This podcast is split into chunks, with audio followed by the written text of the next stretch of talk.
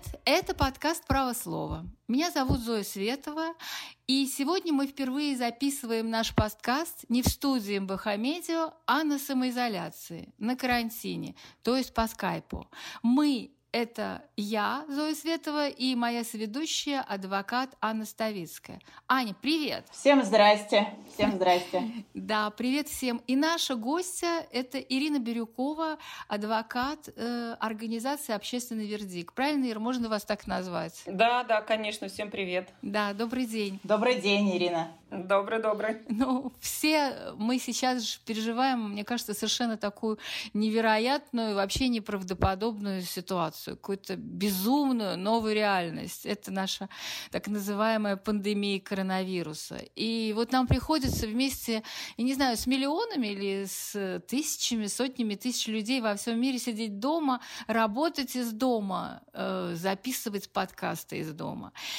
И сегодня получается, что я э, на связи с двумя самыми, одними из самых лучших э, российских адвокатов, а, Анной Ставицкой, которая по совместительству ведущая подкаста, и Ира Бирюкова, но я позволю себе задавать им вопросы, да, и Аня, прости, ты, я буду тебе тоже задавать вопросы, даже не как моей соведущей, а как адвокату, потому что тема... Ну, конечно, всегда пожалуйста. Потому что, знаете, тема, на которую мне хочется поговорить, это хочется поговорить о тех людях, которым сегодня хуже, чем нам с вами. Это заключенные российских СИЗО и тюрем. И хочется понять, что с ними сегодня происходит. Первый вопрос, Аня, я тебя хочу спросить. Вот что тебе известно а, что сегодня происходит в СИЗО? А, ну, смотри, я могу сказать про два СИЗО, потому что у меня только в двух СИЗО Москвы а, находится моя подзащитная, поэтому я более-менее обладаю информацией. Это небезызвестное СИЗО Лефортово и так называемый Кремлевский Централ, это э, СИЗО 99-1, который находится на территории Матросской тишины. Вот то, что происходит в них, я могу рассказать. Что касается Лефортово, то оно э, ни на один день э, это, это сезон не заканчивало работу. А, туда как ходили, так и ходят адвокаты и следователи. Изначально все ходили без всякой защиты, потом э, начали мерить температуру. Нет, вернее, температуру начали мерить практически сразу, как только 16 марта ФСИН принял указ, в котором было более-менее понятно, что делать с э, начальником этих СИЗО для того, чтобы, ну, с точки зрения ФСИН, каким-то образом сдержать э, распространение коронавируса. Но это были какие-то такие, мне кажется, а, не очень большие меры, но хотя бы какие-то. То есть всем приходящим мерили температуру на входе, а, запретили свидания с родственниками, запретили передачи, но при этом адвокаты и следователи имели возможность ходить. И а, я, соответственно, вместе с другими адвокатами и следователями ходила а, в это СИЗО, и были, проводились различные следственные действия. Потом а, значит, сказали о том, что а, в Алифортово можно заходить исключительно в маске. А, потом нужно было еще заполнять бумажку о том, был ли ты в странах, где бушует коронавирус, была ли у тебя температура и имел ли ты какую-то связь с человеком, который был в неблагополучных странах. Потом сказали, что адвокаты, это прям буквально недавно произошло, а, что адвокаты могут общаться со своими подзащитными исключительно через стекло в комнатах для свиданий. А в 99-1 были более серьезные меры. А, там э, сразу же сказали, что необходимо ходить в полном облачении. Это в перчатках, в маске и в бахилах. Так как я ходила в 99-1, который находится на территории Матросской тишины, то сначала мне мерили температуру при входе в Матросскую тишину, потом а, при входе в 99-1. А, также нужно было два раза заполнять эти бумаги о том, где ты там был и с кем контактировал. А, потом вообще также запретили адвокатам приходить в следственные кабинеты, а общаться можно было только через стекло. А вот в последнее время вообще нельзя попасть в 99-1. Мой подзащитный говорил, что вот когда я с ним а, виделась, Он говорил, что вот именно среди лиц, которые находились под стражей, никакие меры не предпринимались, то есть они а, не были, им не давали ни маски, ничего не дезинфицировалось. А, и также я наблюдала картину, что все сотрудники ходили без а, масок. Но вот в последнее время с тем как-то все ужесточилось, и наш подзащитный нам в электронных письмах пишет, что СИЗО практически на осадном положении, все дезинфицируется, все в масках. Вот. И в Лефортово тоже наш подзащитный а сенатор Арашуков, он тоже был в масках самодельной. А кто ему дает мы маски? тоже видели. А кто дает? Мы тоже выделили в СИЗО. Ира, скажите, пожалуйста, как вы считаете, вот эти меры, о которых Аня нам рассказала, они достаточно для того, чтобы не допустить э, этой пандемии, этого коронавируса в, в СИЗО? Нет, абсолютно недостаточно, но не только в СИЗО, это в колониях тоже, там же тоже сотрудники есть, и люди, которые отбывают наказание, они недостаточны, потому что а, сотрудники уходят домой, приходят, а, неизвестно, с кем они контактируют. Вот выясняется, вот в Рязани, например, выясняется, что даже скрывают, что они где-то были. Может быть, где-то их родственники были, все это может скрываться. Я не верю в э, сообщение в СИН о том, что Э, ситуация полностью под контролем и нет вообще заболевших среди осужденных. Э, ну, это бред полный. По всей России есть, а среди осужденных ни одного заболевшего. Вот, поэтому нет, меры, безусловно, не, недостаточные для того, чтобы предотвратить распространение этого заболевания в, по, по колониям. Были странные меры предприняты в СИЗО. Вот мы со следователем сидели в маске, в перчатках и в бахилах, а при этом сотрудники а, СИЗО, они сновали туда-сюда, а, их там было целая куча, я говорю про 99 дробь 1. Угу. И а, ни один из них не был ни в маске, ни в перчатках и ни в бахилах.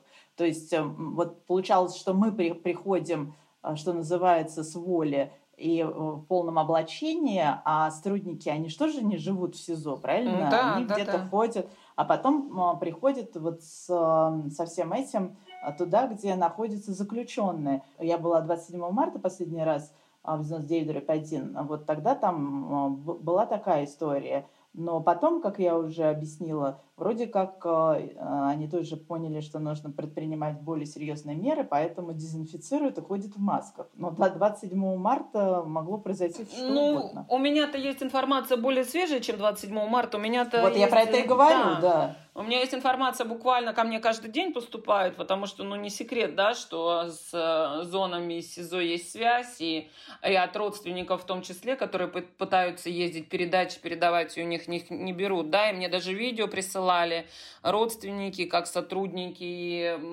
вокруг территории ходят, и а, там уже за забором, без масок, без, перчаток и, и все такое прочее. То есть он сейчас прошел, обошел территорию, да, вокруг там проверил, зашел назад, а да ее знает, что он туда занес. Вот. И э, информация из СИЗО по разным городам приходит, из колоний по разным городам, из моего любимого Ярославля тоже. Ну, все такое что-то показушное делается. А, вот. Э, единственные меры, которые в некоторых, в некоторых колониях проводят дезинфекцию, а в некоторых чуть-чуть усилили питание, там, ну, говорят, мясо там стали им давать побольше, и на ужин обязательно луковицу.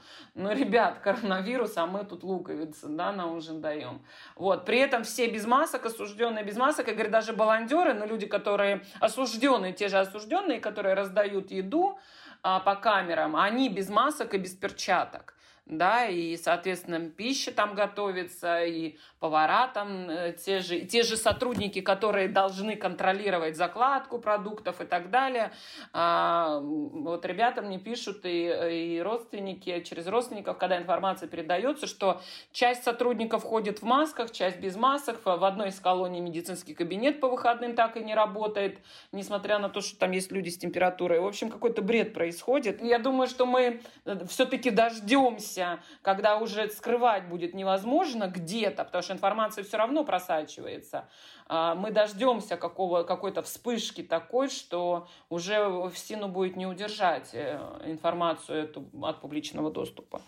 Я вот еще хотела добавить, извини, Зоя, что э, вот, например, даже следователь Следственного комитета, один из группы по сенатору Арашукову, он совершенно не верит ни в какой коронавирус и демонстративно снимал маску. Он зашел в маске, но уже тогда, когда происходило ознакомление с экспертизами, он снимал маску и говорил, что все это ерунда. Я вот. тебе больше скажу, меня... в Ярославле люди, а, обычные люди, и в том числе и сотрудников, и из э, сотрудников полиции, они тоже тут не верят в этот вирус, они считают, что это вообще вся ерунда очень преувеличена, и, и вообще, э, ну, обычная какая-то простуда, а тут раздули, и, в общем, давайте заканчивать этот бред. Вот примерно такие разговоры ходят. А вот вы все-таки, да, вы говорите, что от заключенных поступает информация, они пишут или угу. звонят. Что заключенные знают про эту э, пандемию? Они, у них есть какое-то беспокойство? Они смотрят телевизор, да, ведь они не общаются с адвокатами э, почти. Не, они сидят в интернете, они сидят все в интернете, читают, а я кому-то скину, скидывала там э, ссылки на телеграм-каналы вот с информацией, которая приходит. Они все читают, они все в курсе, что что-то происходит, но насколько это реально, а, они сами меня спрашивают там, что вы думаете, насколько это реально, потому что нам тут вот внутри говорят, что это вообще все ерунда, а, вот, и, и они опасаются. Из некоторых колоний э, ребята даже говорят, что, ну, сделайте что-нибудь. Я вчера отправила одно обращение а, во все России по, по ряду информации, которая мне поступила из разных колоний, там с указанием этих колоний, чтобы проверили, они очень насторожены тем, что есть в колониях осужденные, которые имеют признаки заболевания. ОРВИ это не ОРВИ. А, они же тоже находятся на панике. Если это не ОРВИ, тогда а, они говорят, у нас тут вообще, мы, ну, нас тут всех накроет, потому что с нами никто не будет, никого никуда не изолируют, никого никуда не вывозят. Единственная вот информация от родственников поступила из Ногинского, по-моему, а, СИЗО, СИЗО 11, это же у нас Ногинск, мне кажется, угу. что там начали кого-то куда-то вывозить из арестантов э, в какие-то другие. И есть тоже случаи э, с э, признаками простудных заболеваний. Никто у них тесты не берет. А некоторых там по желанию э, отвозили на флюорографию, а никаких тестов не проводятся, и они меня спрашивают, Ира, говорит, а что делать? И говорит, если сейчас вот вдруг у кого-то из нас есть коронавирус этот, нас вообще всех накроет, и никто с нами не будет, никого не изолируют, никого не вывозят, никакие особенные прям меры не принимаются. Ну, тогда все. И у них среди них начинает э, тоже возникать такое серьезное беспокойство. А вы представляете, если сейчас колония в полторы тысячи человек, в паника внутри колонии э, начнется, что тогда будет?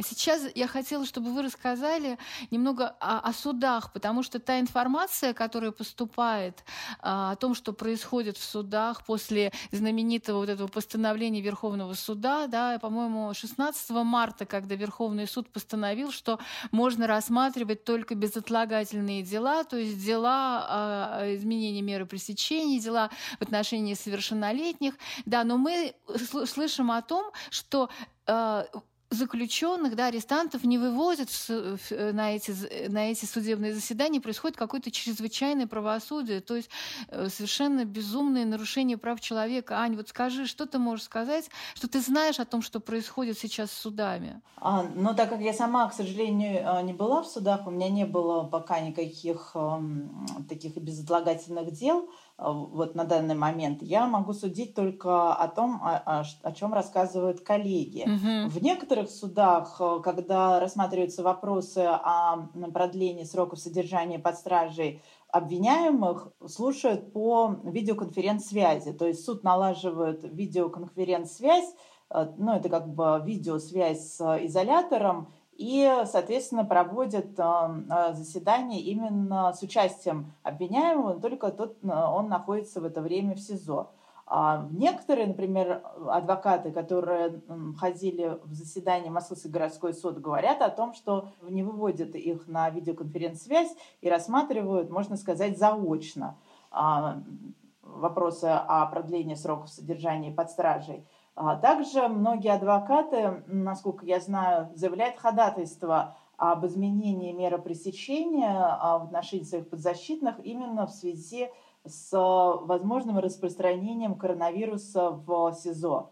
И э, я просто знаю несколько случаев уже, когда суды отказывали э, с формулировкой, но я, конечно, сейчас не смогу процитировать, но смысл такой, что эта эпидемия носит предположительный характер, поэтому нет оснований для изменения меры пресечения. Это было, по-моему, в каком-то Гагаринском, что ли, суде адвокат Сотников э, заявил такое ходатайство, а, и ему суд вот такую интересную формулировку выдал. Поэтому суды совершенно не торопятся не слушать а, самих обвиняемых, не отпускать никого из-под стражи, хотя совершенно очевидно, что в том случае, если бы суды а, каким-то образом разгрузили следственные изоляторы, то, конечно, это было бы гораздо лучше, и ну, можно было хотя бы чуть предотвратить эту вспышку. Ира, а вы что скажете по этому поводу? Мне просто всегда интересно, почему судьи живут в абсолютно а, другой реальности, параллельной реальности. Неужели они не понимают, что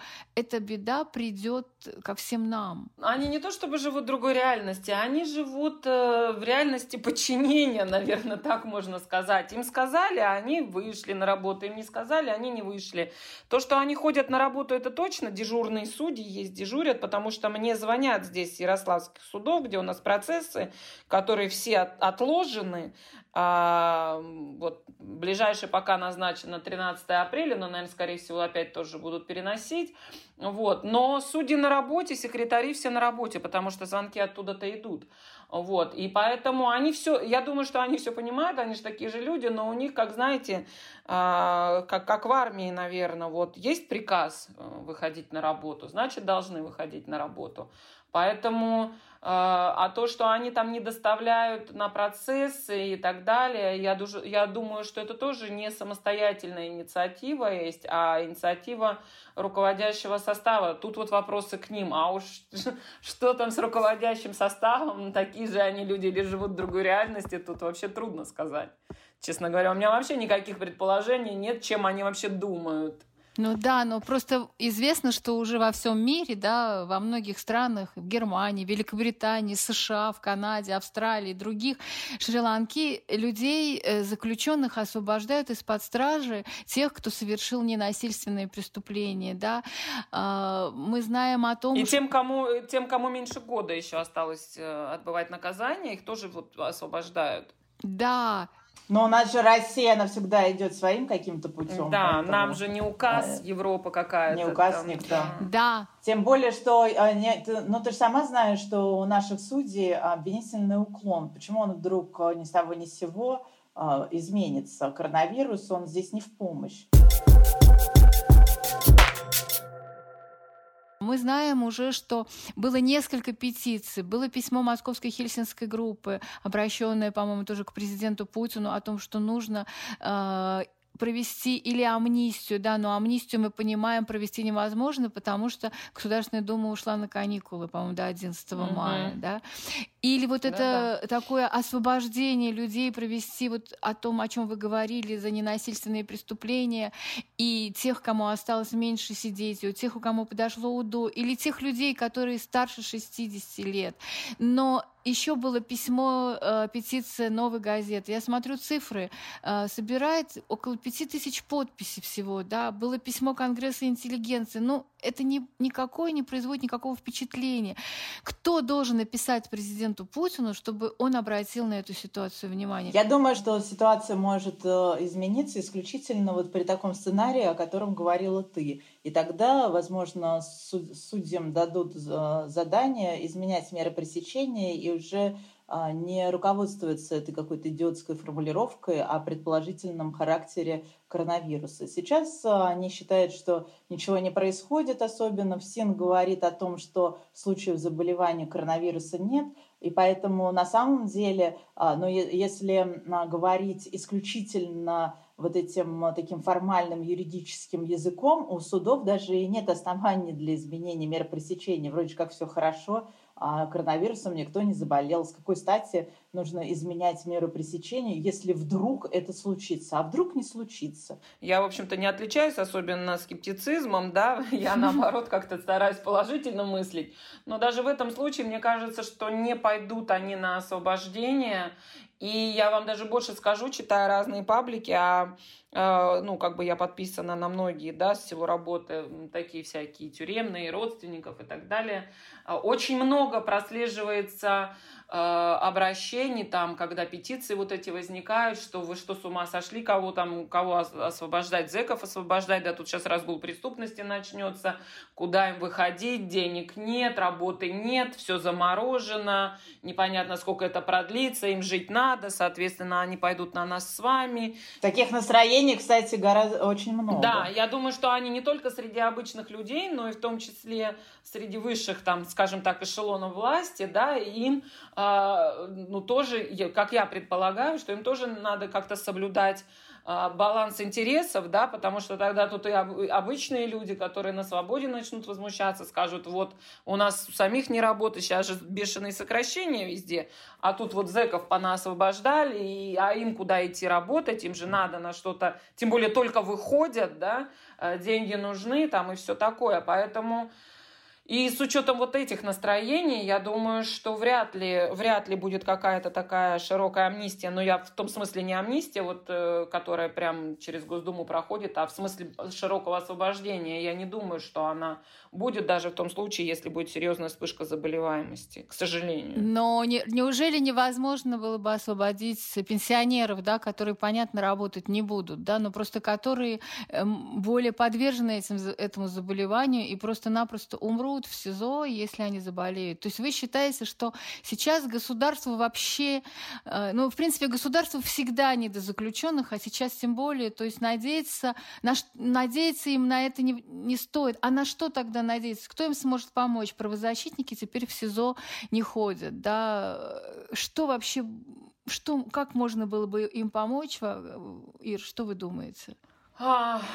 Я постоянно сейчас в последнее время об этом думаю, потому что приходят же разные сообщения, тревожные вопросы, на которые порой я не могу ничего ответить. Это, приходят такие же вопросы, Ира, что делать, что, что, кому нам обращаться, куда идти, что делать, если такая ситуация возникнет. Я, честно, я не знаю. Единственное, что это поднимать, э, э, если, не дай бог, такое начнет происходить, а я, а я боюсь, что начнет, то э, поднимать этот вопрос э, везде, из, что называется, с каждого утюга, потому что э, других вариантов нет. Я на государство тут меньше всего надеюсь, э, что будут приняты какие-то меры. Скорее всего, их начнут перетусовывать в разные колонии, СИЗО и так далее, как в Москве в одно СИЗО всех свозят, да, так и тут что-нибудь подобное начнут придумывать, но точно уж не освобождать. А, что делать, не знаю. Только кричать, поднимать общественность, привлекать международные организации, которые тоже а, выпускают свои а, соображения по этому поводу и призывают власти тоже к освобождению. Единственное, что я хотела бы вот два слова сказать по поводу освобождения стариков – Э, свыше там 60 лет или и, и так далее. Э, понятно, что основная масса заключенных, э, конечно, не будет возражать ну, такому повороту, да, но будут и те, которые будут говорить, а чем мы хуже, да, а почему такая дискриминация по возрасту, например, а вот я, у меня туберкулез, ВИЧ, гепатит, я не знаю, чехотка, там все что угодно, э, у меня ослабленный иммунитет, а э, этот, простите за выражение, да, да, старик, он еще всех нас переживет, а я тут вот сейчас не ровен час вообще скончаюсь. И такое может быть, понимаете? А, поэтому не знаю, честно, не знаю, э, освобождать. Э, мне кажется, что если ставить вопрос об освобождении в связи с ситуацией, да, то надо а, три, три таких составляющих. Это, во-первых, те, у которых имеются а, серьезные заболевания, которые э, очень а, иммунитет ослабляют. Второе, это, ну, безусловно, пожилых. И третье, это тем, которым осталось сидеть э, меньше года и за ненасильственные преступления. Вот их, да, можно говорить, но я не думаю, что власти на все это пойдут. Ну, конечно, они не пойдут, потому что для того, чтобы это все разработать, да, нужно, это, это довольно сложно все-таки ведь работа, нужно взять списки, нужно все это делать, нужно, чтобы была такая политическая воля, и, к сожалению, я с вами согласна, что этой воли нет, и просто нужно Бога молить, чтобы не произошла такая вспышка в СИЗО и в колониях, хотя на это почти никакой нет надежды надежды. Вы думали о том, что ведь сейчас мы видим, как нарушаются права человека и в судах, да, и в колониях, и когда э, мы вернемся в нормальную жизнь, не считаете ли вы, что власти понравится такой порядок вещей, и что и в обычной жизни они будут э, применять вот ту же методику, ну, например, не привозить заключенных, да, лишний раз на судебные заседания, там, э, не пускать адвокатов, не пускать правозащитников, потому что, то есть они войдут во вкус, то ведь можно же и так работать. Не, ну, Зоя, во-первых, э, ну, может быть, они бы этого бы хотели. Я думаю, что судьи сейчас очень довольны, что практически никого в судах нет. Э, и было бы еще и лучше, если бы адвокатов не пускали. Но здесь, э, во-первых, во-первых, это с точки зрения закона никак невозможно, вот то, о чем ты говоришь, потому что у нас все-таки существует уголовно-процессуальный кодекс, его пока еще никто не отменил, там есть определенная а, статьи, и этим статьям а, так или иначе судьи должны следовать. А, и поэтому это невозможно, в принципе, даже с точки зрения закона. И потом все-таки все зависит от нас. Мы же не какие-то там овцы, которые будут сидеть и помалкивать, и соглашаться с тем, что вдруг, э, как вот ты говоришь, будет происходить такое беззаконие. Соответственно, а, мы, э, я думаю, приложим вообще все возможные и невозможные способы для того, чтобы это э, прекратить. Но я думаю, что это в принципе не особо возможно, именно исходя из существующего закона. Если его под шумок там кто-то изменит, а, что тоже невозможно, тогда дело другое. Но сейчас вот есть законы, и им а, должны руководствоваться. Поэтому если даже они войдут во вкус, то точки зрения практической, а, на мой взгляд, это будет сделать достаточно затруднительно. Ира, а вы также оптимистично смотрите на то, что есть в России ну, закон? Нет, но хотелось... Нет, а, Аня все правильно говорит. Есть закон, и мы должны ему следовать, и УПК никто не отменял. Слушай, ну у нас в процессах очень много э, того, что у ПК никто не отменял, но тем не менее... Нет, ну слушай, Ира, мы сейчас это о другом говорим. Мы говорим о том, что есть какие-то моменты, которые толкуются там стороной защиты, обвинением и, вдруг, и, и судом как-то по-своему. Но есть какие-то а, такие вещи, которые невозможно никак трактовать по-другому. Вот есть а, статьи, где четко совершенно указано, когда дело может быть рассмотрено в отсутствии подсудимого, когда дело может быть, а, заключение там под стражей рассмотрено в отсутствии обвиняемого, когда дело невозможно рассматривать в отсутствии адвоката. То есть это такие вещи, которые ты не можешь трактовать иначе, как бы тебе этого не хотелось сделать. А есть, э, как я уже сказала, моменты, когда судьи передергивают uh-huh. то, что указано в законе, в свою пользу, и тогда, соответственно, адвокаты делают все, чтобы э, это как бы там обжаловать, писать там всякие ходатайства и так далее. Но есть что-то, что даже при большом желании невозможно трактовать иначе. Нет, это... это я да, об этом да, говорю. Да, это все правильно, все правильно ты говоришь, но понятное дело, что при, э, при малейшей возможности, когда можно будет это избежать, да, э, понятное дело, что э, когда там стражи и так далее, без них невозможно, но тем не менее сейчас э, это происходит. И, кстати, сегодняшнее новое, ты, наверное, видела или, уже или нет, еще постановление Президиума ВС от сегодняшнего числа, вот до 30 включительно, мы опять все сидим без судов, да, с учетом видеоконференц-связи э, и, а, и самоизоляции судей при малейших признаках заболевания. И у нас, то есть, соответственно, у нас сейчас, это вот прям сегодняшнее только что. Вот 8 вот. апреля, да, 8 да, апреля. Да, да, 8 апреля, вот, вот только что э, мне скинули. Э, соответственно, смотри, у нас продлевается опять эта вся ерундовина, э, опять до 30 включительно, дальше майские, пока их никто не отменял, это до середины мая. И, а у нас стражи никуда не деваются. Они сейчас так и будут проходить в режиме видеоконференц-связи. А потом, возможно, пойдет, о, о которой много сейчас везде говорят, вторая волна осенняя, потом идет какая-то зимняя уже о третьей волне говорят. И э, я вообще не исключаю такой возможности, что будут приняты, могут быть приняты какие-то изменения в законодательстве, которые узаконят вот эту вот а, всю штуку, потому что на самом деле даже то, что сейчас происходит при наличии УК, УПК э, и всего остального, это тоже незаконно. Но это происходит. Я считаю, что, но я считаю, что э, здесь уже а, как, как бы дело в нас как мы будем на это реагировать. Если, как я уже сказала, мы будем послушно кивать и говорить «да-да», это одно. А если, извините, мы будем противиться, то это другое. Э, я, ну, как бы, все знают э, о том, как я отношусь к судам, уж, к судам. Уж говорить о том, что я как-то их люблю и считаю, что они не захотят не соблюдать закон, э, ну, ну, сложно заподозрить в том, что я и как-то буду там хвалить или, наоборот, рассказывать о том, как они хорошие. Но здесь нужно две вещи различать их желание в принципе и дальше а, творить такое беззаконие и рассматривать дела в отсутствии участников процесса? Или есть какие-то объективные факторы, а, которые связаны с защитой жизни и здоровья человека и предпринимаются именно меры для того, чтобы защитить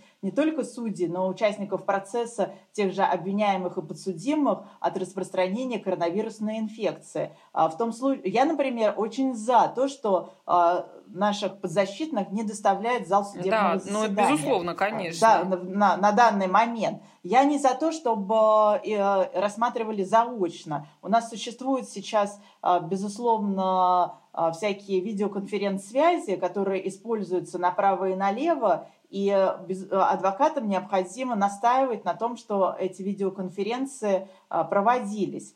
Э, там э, что будет дальше, очень сложно сказать с точки зрения того, как э, будет себя вести эта эпидемия, вернее уже пандемия. Мы здесь сказать ничего не можем но говорить о том, что судам так это понравится, что а, и теперь, и когда эта пандемия закончится, то мы все равно будем работать в таком режиме, я считаю, что это нереально. Но это мое такое, сугубо мое мнение, основанное на здравом смысле а, и все-таки на законе. И я, например, это не позволю сделать со своим подзащитным. Думаю, что ты, Ира Бирюкова, тоже это не позволишь. Думаю, что если такое случится, то Зоя Светова об этом раструбит на всю, на всю Россию. И, и таких адвокатов очень да, много. Нет, там Поэтому дело. говорить о том, что нет, вот там вот возьмут, так нам прикрутят крантик, и мы такие будем сидеть по домам всю оставшуюся жизнь и радоваться, что э, наших защитных судят э, без нас и без них,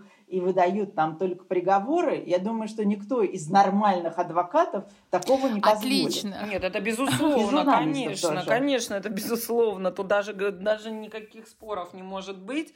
Э, вопрос второй, чтобы главное... Ты знаешь, как у нас в России всегда все неожиданное какое-то первое время работает, да, а потом э, начинают придумываться механизмы противодействия к этому. Я думаю, что в отношении нас начнут придумывать какие-то механизмы противодействия. Но в отношении нас да. уже давно придуманы механизмы. Они существуют, и мы э, в этих придумках идиотских живем. С тобой участвуем в судебном заседании, а не живем на облаке но как-то же мы получаем а, иногда хорошие приговоры, а, защищаем людей. Ты вон вообще нагнула а, практически весь ФСИН России. То есть если не сидеть сложа руки, а что-то делать и работать, то все-таки ты добиваешься успеха. Я думаю, что и в этой ситуации ничего нового не, не будет, если как Просто нам будет больше работать в очередной раз. Но тоже Спасибо быть, вам, да. дорогие наши адвокаты. Вы просто... Это была такая речь, можно сказать, коронная речь адвоката Анны Ставицкой, что мы не позволим, не дадим, все будет хорошо.